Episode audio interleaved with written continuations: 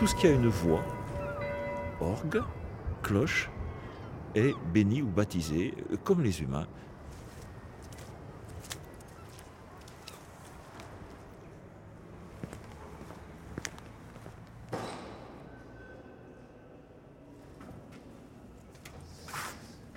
Irglaze.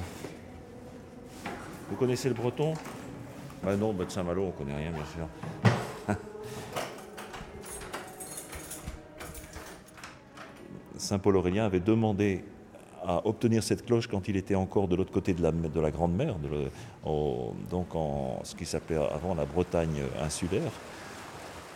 Et donc là, un roi lui avait refusé euh, cette cloche. Pour partir, c'est une cloche de bénédiction. hein.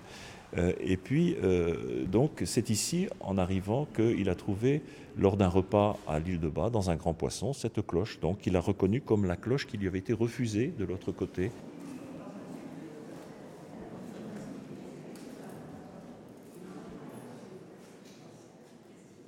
La cloche nous accompagne parce que finalement, on pense qu'elle n'est pas simplement un signal, elle est aussi la voix, la voix qui vient d'ailleurs.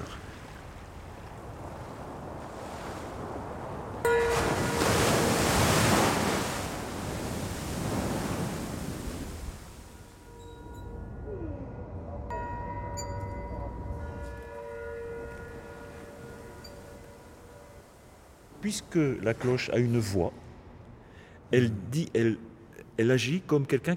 La cloche parle. Alors vous savez aussi qu'on baptise euh, ou on bénit, pardon, on bénit par exemple des, studios de, radio ou de télé. C'est possible, effectivement, parce que des gens se sentent rattachés à la vie à travers simplement euh, la manière dont, un média euh, diffuse des informations. Exactement comme une cloche.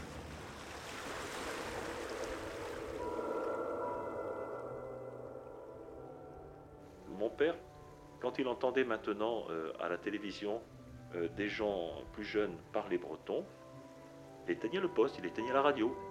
Pourquoi? Parce qu'il n'entendait pas la voix, la voix de sa langue. Toute une affaire de voix. hein. Faut pas hésiter à voir euh, dans certains objets des signes de, quelque chose qui a résisté, qui a résisté à l'unification peut-être de Rome. Euh, on a toujours tendance, une administration, un pouvoir euh, central a toujours tendance à, vouloir euh, donc imposer des choses et donc à faire disparaître la voix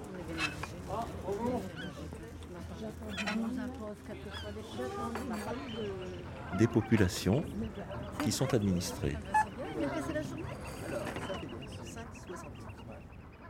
Et donc, si je fais le rapport avec les, les gilets jaunes, c'est peut-être les gilets jaunes refont entendre une voix euh, qui est une voix euh, finalement du peuple, euh, une voix un peu collective. Euh, je pas, les gilets jaunes sont une sorte, de cloche qui résonne euh, pour dire attention, euh, nous sommes là, nous sommes vivants, nous ne sommes pas des individus, nous ne sommes pas des, des administrés simplement, euh, chacun tout seul face à son ordinateur remplir des formulaires. Nous sommes, nous avons une histoire, nous avons une vie, et puis cette vie doit s'entendre. Voilà. Alors je pense que peut-être, je ne sais pas, dans les ronds-points, les gilets jaunes devraient être une sorte de cloche moderne pour, tous les pouvoirs.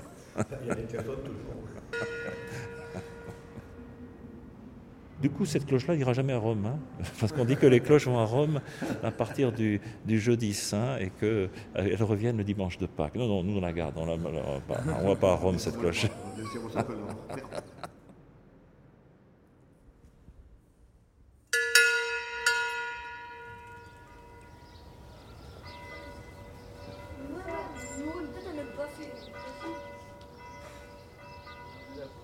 C'est une histoire chlorique, San Paul Aurélien. Les, ceux qui ne comprennent pas le breton demanderont à leurs voisins. Irglass, un documentaire réalisé par Mathéo Rousson et Louis-Julien Panotier. avec le soutien de Jean Rouchouz et Éric Urbain. Une production de l'École nationale supérieure Louis Lumière 2019.